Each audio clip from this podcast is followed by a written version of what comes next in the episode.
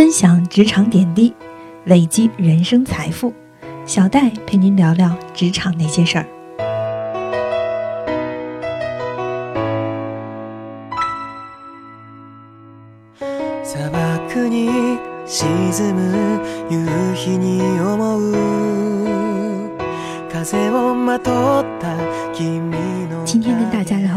那，可能稍稍的有一点悲观。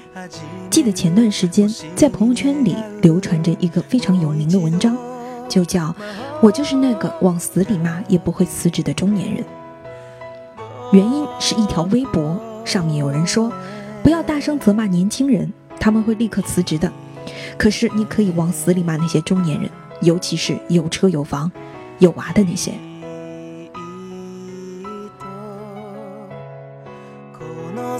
不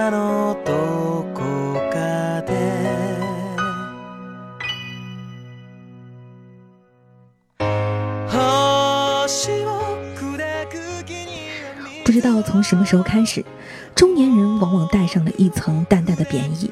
我们提到大叔，会说中年的油腻大叔；我们提到成熟的女人，会说是中年阿姨。而像我们这一代的年轻人，也渐渐的。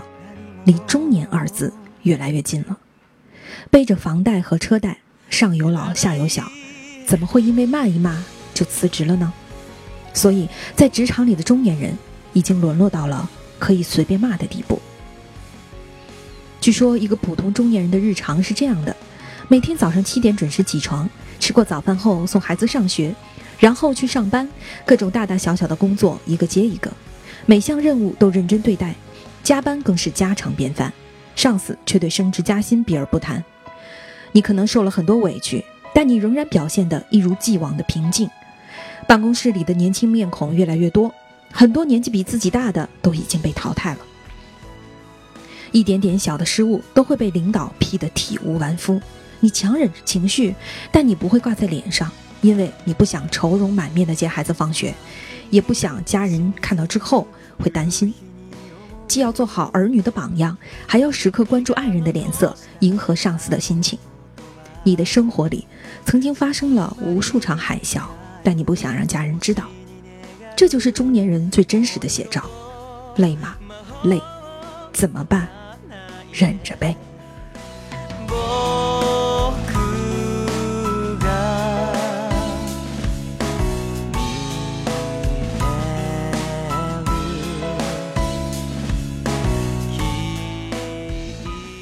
让中年人强咬着牙硬撑的，从来也没有其他原因，就是因为肩上的那份责任和家庭中的身份。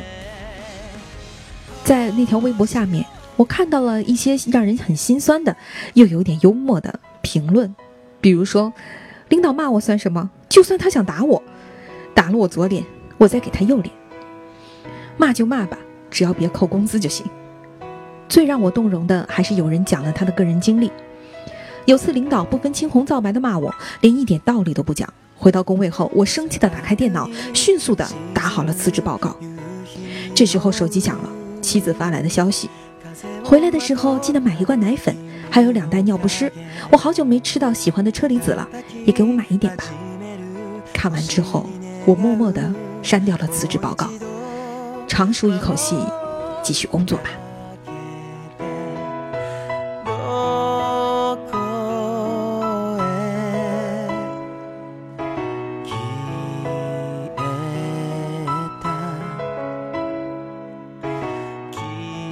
如果再年轻个五岁八岁的，可能我当场就辞职走人。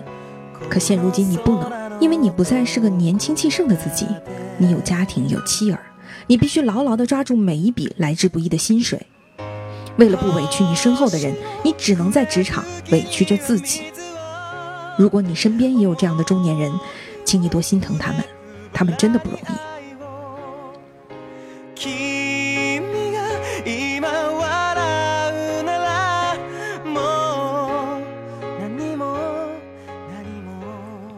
也许你也曾经是个心比天高的少年，也许你也曾经拥有无比远大的梦想，也许你也曾经意气风发，想要指点江山。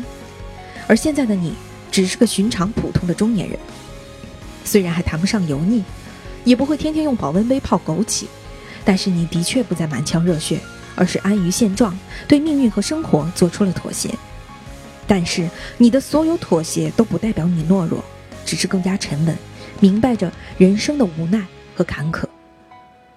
你只想要对家人好，要成为老人、孩子和家人的依靠，要安安稳稳的过日子，所以受点委屈又能算什么呢？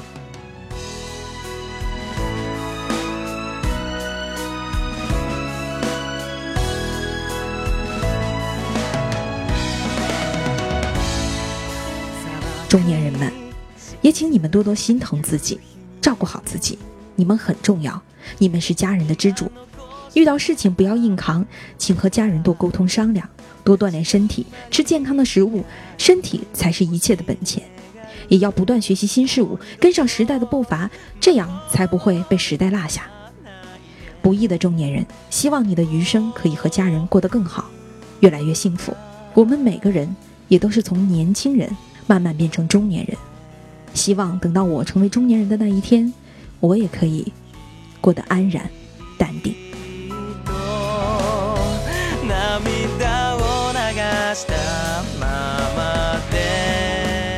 今天的话题就跟大家聊到这儿，希望大家都能有一个平和的心态来面对生活中一切的风浪。我们下次节目再见。